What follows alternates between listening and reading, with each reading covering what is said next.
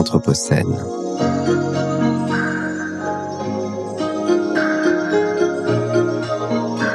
Les entretiens Anthropocène.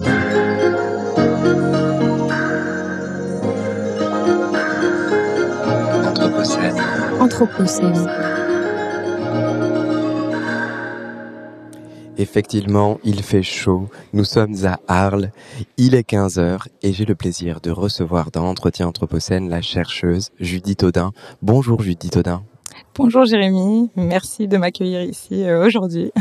C'est un vrai plaisir de vous recevoir ici euh, dans la chapelle du Méjean, au cœur des rencontres de la photographie à Arles. Nous sommes en 2022. Ça fait un an que vous êtes rentré en France car vous êtes et vous étiez de 2017 à 2021 rédactrice en chef de Perspectives chinoises à Hong Kong, une revue spécialisée en sciences humaines et sociales, une des plus pointues, hein, je pourrais peut-être me permettre de dire, sur les questions chinoises, n'est-ce pas euh, Vous me contredirez pas, Judith? Non, c'est la meilleure. Et donc vous êtes chercheuse au CEFC et actuellement associée au CEC MC. Donc effectivement, c'est toujours très euh, facile de dire tous, tous ces, toutes ces belles lettres, mais il s'agit du Centre d'études sur la Chine moderne et contemporaine de l'école des hautes études en sciences sociales. Donc vous êtes ici parce que vous avez fait un à la base un doctorat passionnant sur la politique des quartiers à Pékin, une thèse que je vous recommande à toutes et à tous de lire parce que euh, ça vous dévoile la ville de Pékin et ses rouages, comme vous en parlez, effectivement, et c'est euh, passionnant de rentrer dans la ville de, de Pékin grâce à votre travail. Mais euh, vos projets aujourd'hui, ils ont évolué euh, vers une sociologie des habitats à Datong, dans le Shanxi. Donc vous étiez issu des sciences politiques. Vous avez fait vos études à Sciences Po, je ne me trompe pas, Judith? Oui, j'ai fait mes études à Sciences Po Paris, au CERI. Euh, et en fait, j'avais travaillé sur l'articulation entre la question du pouvoir et la question urbaine, on va dire, enfin l'urbanisation des quartiers. Et du coup, j'avais pu articuler, je dirais, les deux. J'ai toujours cherché à garder la perspective spatiale et euh, la perspective de la domination, enfin l'exercice du pouvoir au quotidien. Et un sujet qui, de mon côté, euh, ayant travaillé sur la Chine, mais du côté spatial et m'interrogeant sur les rapports euh, sociaux, nous nous sommes un jour croisés dans les Lilongs de Shanghai. Donc vos projets aujourd'hui portent sur un autre sujet commun qui nous passionne, qui sont les lieux abandonnés et les ruines contemporaines chinoises que, que vous découvrez et transformez en outils de recherche via une pratique aussi très personnelle qu'est l'urbex. Hein, vous nous expliquerez un tout petit peu euh, qu'est-ce que c'est que cette mm. pratique et qu'est-ce que ça amène. Mais euh, un autre sujet très intéressant, l'inachèvement urbain, un grand sujet chinois. Donc on va en parler et on va en parler à travers deux expositions euh, qui sont ici aux rencontres de Arles, qui vont traiter de ces lieux-là. Donc la première que, que vous avez vue ce matin, l'exposition de Wang Imo, hein, une photographe qui est formée aux Beaux-Arts de Sichuan, qui est née à Chongqing et qui travaille beaucoup sur la vidéo expérimentale, présente euh, son projet Théâtre sur Terre à l'abbaye de Montmajour. Alors, écoutez, entre votre travail de recherche et son travail de vidéaste, quelles sont les premières impressions euh? Euh, Alors déjà, ben, tout d'abord, c'est vraiment très très inspirant d'avoir pu découvrir son travail parce que du coup dans ma pratique euh, donc euh, de l'exploration urbaine ou urbex, euh, je travaille donc sur la manière dont les lieux abandonnés, les lieux construits par l'homme puis délaissés ou abandonnés, en fait, continuent d'exercer un rôle dans l'espace urbain. Donc, je me mets en tant que chercheuse dans la posture et aussi parce que j'adore ça personnellement, mais dans la posture de l'explorateur urbain. Donc il, s'agit de pénétrer un lieu abandonné. Et là, en fait, euh, ce qu'elle a fait, c'est exactement ça, c'est-à-dire que elle a travaillé à partir de la démarche d'exploration urbaine. Elle est rentrée dans un immense complexe industriel, donc euh, une usine, il me semble. Une ancienne centrale électrique. Une centrale électrique, voilà, qui euh, du coup est à l'abandon et, euh, et, elle a donc euh, vu et documenté, peint à l'aquarelle, mais aussi dessiné, pris en photo dans différentes techniques que j'ai trouvées vraiment très intéressantes, l'espace intérieur. En fait, comment voir un lieu de l'intérieur. Souvent, on remarque des lieux abandonnés, mais on rentre pas dedans. Et donc là, en fait, c'était vraiment intéressant, je dirais, de voir que quelqu'un, voilà, s'est approprié le lieu de l'intérieur pour faire quelque chose avec, de créatif, de nouveau, etc. Et donc euh, là-dessus, en fait, on se rejoint pour ça. Euh, la deuxième chose très importante, je pense aussi par rapport à cette exposition, c'est euh, la démarche en mouvement Enfin, parce que justement, pour moi, le lieu abandonné, c'est pas un lieu statique, c'est pas un lieu mort. Et donc, souvent, en fait, il y a du mouvement en Chine. Alors là, c'est théâtralisé puisqu'elle a appelé ça théâtre, etc. Mais il y a toujours du mouvement en termes de ben, comment, on va dire, des gardiens évoluent dedans, comment il est plus ou moins quand même habité par des, enfin, par exemple par des, sortes d'unités de cités ouvrières qui étaient à proximité ou des fois carrément dans le complexe industriel, parce que du coup il y a une imbrication entre euh, usines et espaces de vie en Chine euh, de l'époque justement euh, maoïste et ça en fait cette connexion entre urbanisation et industrialisation, elle est très forte et du coup dans une usine abandonnée des fois on a encore des villages où habitent des anciens ouvriers. Donc moi j'ai pu voir parcourir des gens aussi enfin vivre euh, encore dedans ou à côté. Et puis bon, il y a tous ces gardiens, il y a tous ces, cette population qui est autour. Et du coup là, le fait de faire, bah, elle aussi vivre le lieu, il n'est pas juste vide. On ne fait pas de l'urbex pour regarder un site sans personne, comme en Europe, on peut voir beaucoup ce genre d'images. Là, c'est aussi un lieu pratiqué. Alors ensuite, bon, il y a un travail tout, à fait intéressant sur la mémoire ouvrière, euh, parce que du coup, quand on voit un lieu comme celui-là, on pense forcément, enfin, en tant que chercheur, on pense aux ouvriers et euh, qui ont été, euh, on va dire, euh, les acteurs, principaux en fait de ce lieu pendant tellement de, de décennies sous la Chine qui s'est industrialisée et en fait qui sont plus là. Et on se demande toujours comment trouver cette trace. Et en fait, elle l'a fait. Elle, elle a réussi. Comme c'était, j'ai pu comprendre que c'était un projet plutôt aussi de retourner sur ses racines familiales et de faire, de rendre hommage à sa famille. Donc, euh, elle est issue de ce milieu-là, et du coup, d'enregistrer euh, la mémoire ouvrière et de faire vivre en fait l'usine par des acteurs qui étaient euh, eux-mêmes anciens, en, fait, anciens ouvriers. Donc ça, c'est très rare et c'est agréable de voir qu'elle a pu faire ça.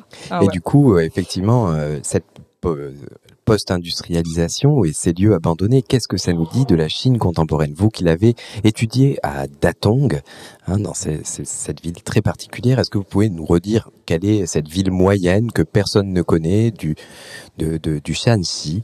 Est-ce que vous pourriez nous donner quelques éléments et pourquoi je vous parle de post-industrialisation et que je vous parle de Datong tout à coup? Eh bien parce qu'en fait, Datong, c'est vraiment pour moi, je l'utilise en tant que cas idéal typique en fait, parce que du coup, c'est un, une ville moyenne. Bon, pour la Chine, c'est quand même euh, peuplée de plus de 3 millions d'habitants. Mais en fait, c'est au regard des, villes chinoises, c'est une ville moyenne, considérée comme moyenne, qui n'est pas la capitale de la province, qui est située euh, dans le nord de la Chine. Donc, euh, on se projette déjà vers un axe qui va de Pékin à la Mongolie intérieure, qui est un axe très important pour l'industrialisation du pays, parce que donc on est dans un territoire euh, qui s'appelle le territoire du charbon, quoi, enfin charbonnier, où l'exploitation de la ressource charbonnière a commencé donc euh, dès euh, euh, le début du XXe siècle et elle s'est intensifiée jusqu'à aujourd'hui. Donc on n'est pas dans une Chine industrielle en déclin, on est plutôt dans une Chine industrielle qui a grandi par le charbon jusque récemment, on va dire.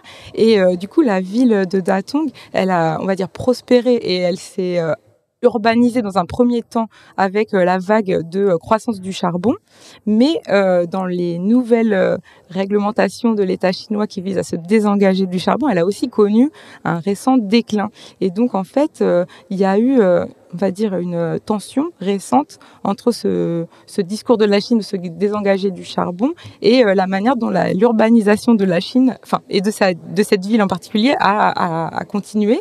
Et donc, je pense notamment à Datong parce que c'est un cas dans lequel le maire de l'époque avait donc décidé de lancer un grand projet, des grands travaux pour réinventer l'image de la ville dans un objectif de, définir la ville post-charbonnière. Donc euh, Datong euh, lui donner un nouveau visage, mais ça veut dire lui donner une nouvelle architecture. Et euh, toutes ces, tous ces projets ont été lancés durant son mandat. Sauf que la ville est devenue un immense chantier. Et quand il a été muté la même année que la crise du charbon, tout s'est arrêté et donc, je pense à l'inachèvement urbain parce qu'il y a des lieux qui étaient en construction, qui n'étaient pas achevés, mais qui se sont retrouvés des ruines, en fait, en phase de, de ruinification et en processus de ruinification. Du coup, ce chantier inachevé, c'était un nouveau travail sur les ruines, sur la temporalité chinoise, sur les enjeux entre ben, l'industrialisation d'un côté et euh, la recherche d'une nouvelle identité et d'une nouvelle structure économique aussi. Et donc en fait, j'ai pu en même temps sur un même site enquêter donc dans les anciennes mines et dans les anciens villages ouvriers, donc la vraie, on va dire, euh, la vraie vision euh, de, euh, du déclin industriel comme l'a fait bah, Wang Yimou dans ce cadre-là. donc les vraies ruines industrielles, je dirais, et les vrais villages en déclin, mais aussi les, les ruines d'un projet typiquement euh, moderne, ouvert. actuel. Ben, en fait, c'était pas vraiment un parc à thème non plus, mais c'est vrai que c'était un projet de redéfinir le centre-ville et de lui donner une nouvelle image, en, par exemple en, en suivant euh, le modèle de la ville ancienne chinoise touristique, donc avec euh, une muraille, avec euh, des, des toitures très caractéristiques de l'époque Ming et Qing, donc les toits particuliers, etc. En fait, une vieille ville ancienne pour attirer les touristes et qui n'a jamais été donc terminée encore à l'heure actuelle, elle est en construction lente, on va dire. Et du coup, euh, par rapport à, cette usine désaffectée, que cette centrale électrique désaffectée que présente Wang Yimou, est-ce que même dans ces lieux inachevés, hein, est-ce que vous voyez des différences entre les, les ruines de la période de, de l'industrialisation et ces ruines qui n'ont pas eu à un moment ou un autre une vie euh, à soi? Est-ce que encore les occupants, enfin en tout cas ces personnes qui sont autour de ces espaces-là, euh, joue un rôle encore aujourd'hui? Ben oui, c'est assez intéressant parce que du coup, dans le cas des, des, des je vais pas parler des villes fantômes, mais en tout cas, il y a toute une littérature médiatique sur les villes fantômes. Donc là, on parle de la nouvelle urbanité inachevée, mais en ruine. Donc, euh, ce sont euh, tous les lieux qui ont été euh, en phase de construction, mais laissés du fait de l'éclatement de la bulle immobilière ou du fait de, enfin, d'autres problèmes liés à voilà des conflits juridiques, des conflits économiques et un problème de gestion aussi des fois.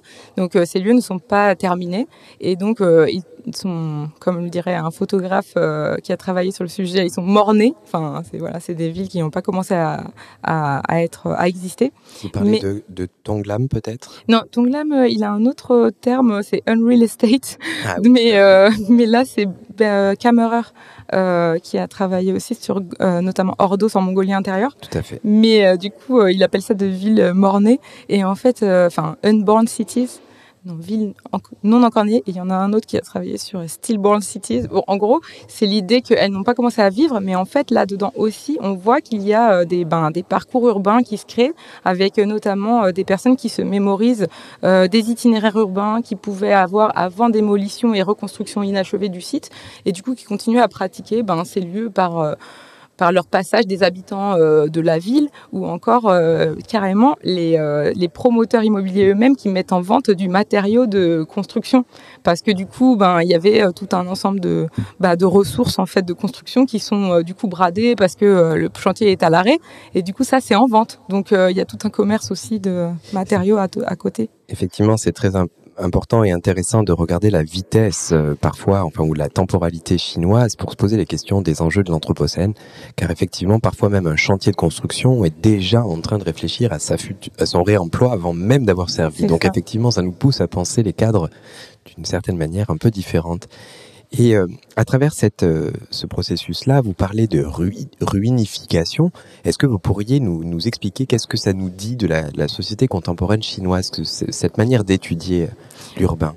Bah, disons que ça déplace, on va dire, euh, le, euh, la focale, au lieu de regarder toujours euh, la densification de manière très linéaire, euh, la ville qui euh, se construit, qui, qui va vers des, des nouveaux projets de construction. En fait, si on regarde aussi la manière dont les projets sont, enfin les quartiers, la spatialité en, cours de ruinification en termes de processus. Je pense que c'est aussi une manière de d'appréhender la ville chinoise dans ses dynamiques urbaines et c'est un peu un nom encore un non pensé euh, à l'heure actuelle parce que euh, tout simplement on cherche toujours là où, est la foule, là où sont euh, les grands projets en mouvement et on regarde moins, c'est vrai sur la ville chinoise, on regarde moins les espaces délaissés, les espaces qui sont disons en, cours de marginalisation géographique ou qui sont évités parce que euh, ils ne font plus partie d'une desserte en transport en commun, mais qui ont été des lieux parfois vraiment centraux dans l'espace urbain euh, et du coup, euh, ça permet de faire des, bah, des jonctions temporelles importantes, à savoir euh,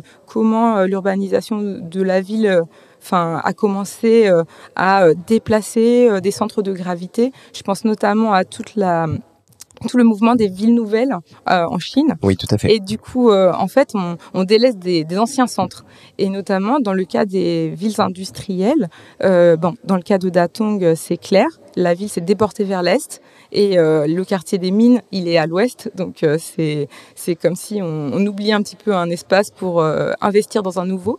Et je pense notamment à Yumen, une ville du pétrole. C'est pas la ville du charbon, mais c'est la ville du pétrole en Chine, qui a été donc filmée dans son déclin et donc qui a aujourd'hui un nouveau centre c'est New Human, qui est situé à 80 km de l'ancien centre, qui est lui en déclin et délaissé et dépeuplé. Alors du coup, vous nous parlez de Humaine et vous nous parlez de votre pratique qui est aussi euh, de la recherche, mais également vous êtes urbexeuse et vous êtes toujours en relation avec des artistes, vous êtes toujours en relation avec des vidéastes, vous êtes toujours à mêler la recherche comme ici à Arles, cette année tout particulièrement. On le rencontre, on le voit dans beaucoup d'expositions. On va avoir des photographes qui vont travailler avec des chercheurs. Des objets sont invoqués. On va avoir de l'ethnographie, on va avoir de l'anthropologie, on va avoir sciences politiques, etc. Et on sent vraiment ce mélange qui s'opère dans les deux sens. Et vous, dans votre sens, euh, Judith Audin, c'est dans le sens de la recherche vers les pratiques de l'urbex et des arts. Est-ce que vous pourriez nous parler de ces, ponts que vous créez euh Mais oui, donc euh, moi je travaille par exemple désormais souvent avec la photographie, parce que l'urbex, c'est important de documenter euh, les lieux. Euh, donc en utilisant les, techniques qui sont à notre portée, donc euh, avoir euh, une démarche légère, efficace, euh, qui prend pas beaucoup de temps, etc. Et c'est vrai que l'ethnographie, prendre des notes longtemps et observer, etc. On n'a pas forcément le temps euh, parce que du coup les visites sont parfois euh, faites en sautant une palissade et en se cachant des gardiens, donc euh, forcément il faut il faut aller un petit peu vite.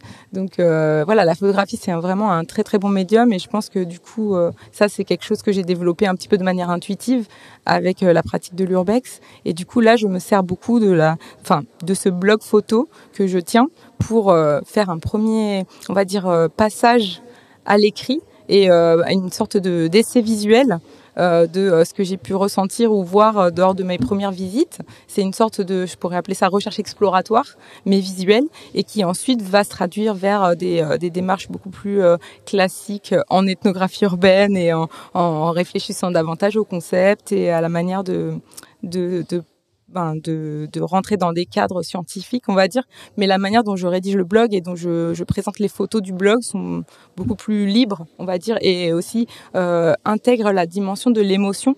Et je pense que c'est très important, notamment dans le l'exposition le, de Wang Yimou, qui est très très, qui, dont on sent en fait la, notion euh, d'émotion euh, quand on, voit toutes ces vidéos expérimentales et la musique qu'elle a donnée aussi en fond de son projet visuel. Euh, c'est quelque chose un petit peu qui tient de la rêverie. Et du coup, on se laisse un petit peu gagner comme ça par une espèce de mélancolie ou de, de regard qui rêve un peu. Et ça, il faut se l'autoriser en tant que chercheur. On n'est pas toujours dans les cadres et euh, c'est important d'avoir cette créativité. Et donc, j'espère pouvoir voilà développer euh, les échanges avec euh, les les créateurs et euh, les, euh, les, artistes euh, dans ces futurs projets. Et ce que vous avez fait d'ailleurs quand vous étiez à Perspective chinoise à Hong Kong, vous aviez monté ce groupe de recherche sur la question des ruines et de nombreux séminaires avec justement une ouverture à toutes les disciplines. Vraiment formidable et bravo pour tout ce travail, Judith Audin. Et du coup, ça me ramène bah, à Hong Kong et à cette deuxième exposition ici, aux rencontres de, de Arles, parce que je pense à votre blog, je vois votre travail et je vous vois dans ces dernières sessions d'Urbex, c'est bien sur Lama, Lama Island. J'ai l'impression que vous êtes là, que vous êtes en train de regarder des lieux, en train d'essayer de comprendre en parallèle de votre travail très prenant euh, dans, euh, dans le centre de la recherche, mais que vous n'arrêtez pas. Et dans une ville euh, extraordinaire, oui. Hong Kong. Et ici, aux rencontres de Arles, euh, vous pouvez voir pendant tout l'été le travail de Pierre Franco Celada, qui est un Italien et qui a fait une exposition, une exposition euh, sur euh, Hong Kong que vous pouvez voir à l'espace croisière au premier étage. Alors, bah, pareil que pour Wang Yimou, quelle, quelle réaction un an après Hong Kong de vous retrouver à nouveau immergé dans une toute petite pièce qui remonte Hong Kong? Eh bien, alors déjà, finalement je, vais commencer par euh, évoquer la petite pièce, parce que c'est vrai qu'à Hong Kong, on a souvent euh, aussi des, espaces restreints. Enfin, on doit vivre euh, du fait de la, difficulté d'accès au logement et du prix du, mètre carré. C'est vrai que les espaces sont déjà plus réduits. Donc finalement, d'avoir mis l'exposition dans une petite pièce, ça nous rappelle des choses quand on vit sur place. La deuxième chose aussi qui m'a tout de suite fait écho, c'est que donc le photographe, en fait, est lui-même un lamaïte, j'en suis certaine, parce que je l'ai croisé sur mon ferry quotidiennement. Et donc, on prenait le ferry ensemble. Donc là, c'est aussi, euh, ça m'a, enfin, je l'ai reconnu tout de suite. Alors, Lama euh, Island, juste un tout petit, euh, un tout petit mot peut-être sur ça. Dites-nous, qu'est-ce que c'est que cette île? Parce que quand on habite à Hong Kong, on n'imagine pas qu'on habite sur une petite île à 20 minutes en ferry et qu'on arrive dans l'espace le plus densément peuplé de la planète. Alors, en fait, Hong Kong, déjà, Hong Kong Island, c'est une île aussi. Donc euh, on a l'impression d'aller dans la ville, euh, la, ville principale, mais c'est aussi une île. Et donc ensuite, il y a euh, d'autres îles qui gravitent autour. On est dans un archipel et certaines villes sont plus urbanisées que d'autres et elles sont reliées donc certaines par des de plus en plus par des des infrastructures de transport ferroviaire ou en tout cas oui, enfin par la terre. Il y a des routes aussi qui sont construites et il y a des des projets de poldérisation de plus en plus rapides ces derniers temps, mais il y a des îles qui restent euh, reliées euh, uniquement par euh, des des lignes de ferry euh, publiques qui desservent les différentes îles sur lesquelles souvent les gens habitent et du coup ils se rendent à Hong Kong Island qui est la plus chère et la plus densément peuplée en ferry. Donc du coup la vie quotidienne est rythmée par les, les, bateaux. Il y a un vrai sentiment d'insularité et c'est vrai que quand on vit sur une petite île comme Lama qui a 6000 habitants, Enfin voilà, pour donner une, information. C'est euh, c'est une île sans voiture et qui est donc euh, uniquement euh, reliée par par le ferry. En fait, on, finit par rencontrer les gens sur le bateau en se rappelant juste de la, du physique qu'ils ont. Donc je suis sûre que ce photographe habitait Lama. Et je suis aussi étonnée d'avoir vu que lui aussi a été du coup habitant de, de, Hong Kong pendant les mêmes périodes que moi. C'est-à-dire qu'il a suivi les, les manifestations pendant cette période-là, et qu'il a aussi euh, euh, été, on va dire, euh, touché par l'urbanité caractéristique de Hong Kong, donc à savoir euh, cette euh, coexistence entre euh, la jungle la plus touffue et la plus inaccessible, et en même temps cette urbanisation très très très avancée avec des gratte-ciels et des et des, centres financiers en fait internationaux quoi. Et donc en fait à 10 minutes de différence, on peut tomber sur ces espaces sauvages et, euh, et n'avoir plus de chemin euh, à part euh, enfin des toutes petites randonnées à pied.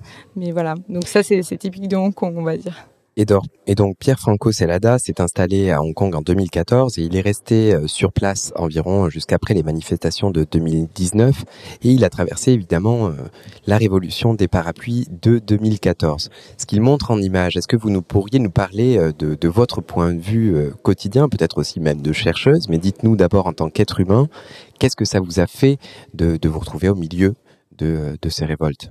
Ben, c'est euh, vraiment euh, difficile d'en parler parce que, en tant que chercheur en tout cas, en tant que personne qui a habité euh, sur place, c'était vraiment les manifestations, je dirais, les plus intenses que que j'ai pu que j'ai pu suivre. moi, j'étais pas, j'ai pas suivi le mouvement des parapluies, mais j'ai suivi le mouvement donc en lien avec le projet de la loi sur l'extradition.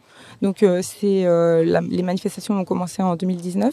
Euh, et en fait, elles se sont interrompues en fait euh, durant la crise sanitaire euh, du Covid à peu près.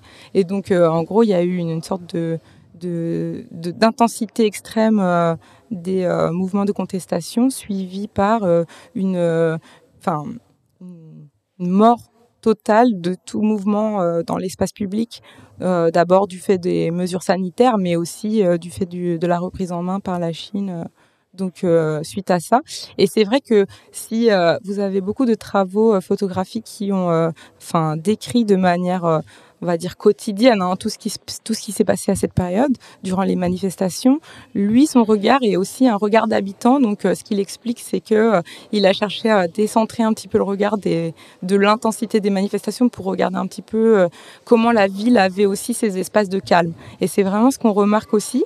par exemple, moi, quelque chose qui m'a vraiment touché dans la sensorialité urbaine, je dirais, c'est quand, en fait, les manifestations ont ouvert des euh, voies de euh, des voies de, passage pour les piétons qui n'existait pas auparavant. C'est-à-dire que Hong Kong, c'est vraiment la sensation d'avoir des trottoirs très étroits, d'avoir un, un, espace pour les voitures et les transports euh, motorisés très très large, et d'être un piéton toujours euh, dans la congestion de petits espaces et de pas pouvoir marcher en flânant, ni, enfin même en marchant normalement. Et donc en fait, euh, les manifestations, ce qu'elles ont fait, c'est qu'elles ont ouvert tous ces, toutes ces grandes voies rapides euh, à la piétonisation possible pendant quelques jours, euh, ou en tout cas quelques semaines. On était hors des manifestations, on pouvait quand même marcher. En fait, et il y a une photo qui m'a rappelé vraiment beaucoup de souvenirs. C'est une photo où on voit une personne sur une grande voie rapide, toute seule en train de marcher. Et c'est vraiment ce que j'ai ressenti. Je me suis sentie vraiment respirer en tant que piétonne, de pouvoir enfin emprunter des, des grands espaces pour, euh, pour, me, pour me déplacer. Sinon, c'est vrai que c'est très, très, très peuplé et qu'il y a peu de passages disponible pour les piétons. C'est un exemple, hein, mais euh, voilà. Effectivement, Hong Kong est une ville très très dense, hein, où on va pouvoir prendre un escalator qui euh, le matin est à la descente et le soir à la montée pour faire descendre tous les businessmen ou mmh. les faire remonter et une ville de passerelle ou de lieux où on va avoir euh, sur trois niveaux des devantures de magasins. Effectivement, la folie de Hong Kong, c'est cette intensité. Et est-ce que vous, vous, vous, revoyez Hong Kong à travers son travail? Il, il, il l'évoque en disant que finalement c'est la vallée du bonheur, c'est euh, l'espace dans lequel il y va. Quand je suis triste, je prends le train pour la vallée du bonheur. Est-ce que pour vous, ce Hong Kong, hein, qui est quand même une ville euh, aussi toute petite, des petits espaces, de, de, de l'intensité euh, quotidienne. Est-ce que pour vous aussi, cette stimulation ou cette vallée du bonheur euh, s'exprime? Oui, alors pour revenir sur la notion de Happy Valley, en anglais, c'est un quartier de Hong Kong euh, qui est relié par euh, le tram, le vieux tram. Et je pense que du coup, euh, il, il, fait un jeu sur le côté, enfin, topographique, c'est un nom de quartier et en même temps c'est euh, enfin c'est euh, aussi voilà la question du bonheur etc et je pense que les Hongkongais euh, enfin cette question se pose vraiment dans le cas des Hongkongais. Dire que on a pu avoir des, des, des, grandes sources de bonheur à pratiquer cette ville tout comme des grandes sources d'angoisse et de déprime et de dépression en fait suite à tout ce qui s'est passé sur le plan plutôt politique et enfin et de, de, sentir aussi qu'il y a tout un mal-être euh, de l'espace urbain parce qu'il euh, il, euh, il brise un petit peu les perspectives aussi de la qualité de vie par exemple. Enfin quand le niveau de l'immobilier est si problématique du coup enfin il y a une proportion de gens qui continuent d'habiter dans des conditions indignes etc donc Enfin voilà, je pense à tout ça et, et Happy Valley c'est un quartier favorisé, donc euh, c'est aussi peut-être ça le jeu un petit peu de, de Hong Kong. Enfin voilà, c'est très ségrégé aussi, donc c'est le problème. Effectivement, et c'était un peu pour ça que, que je vous posais cette question, euh, Judith. C'était un plaisir d'être parti avec vous euh, à Hong Kong, à Datong, cette Chine. 我们今天晚晚上也结束，我们不用中文跟你一起说， 就差不多这样。好。eh bien, écoutez, euh, chers auditeurs, c'était un plaisir de, de, de discuter et d'écouter euh, les perspectives de, de Judith Audin sur euh, ces deux expositions, celle du travail de, de Wang Yimo, qui est encore présente et tout l'été à l'abbaye de Montmajour et l'autre exposition de Pierre Francesco Pierre Franco Celada qui est euh, à voir euh, absolument à, à l'espace croisière ici à Arles. Merci beaucoup Judith Audin et je, je, vous invite à toutes et tous euh, à regarder le travail aussi et les recherches de Judith Audin car d'un point de vue recherche vous découvrirez un autre monde chinois. Merci. Merci. Bonne journée à toutes et à tous.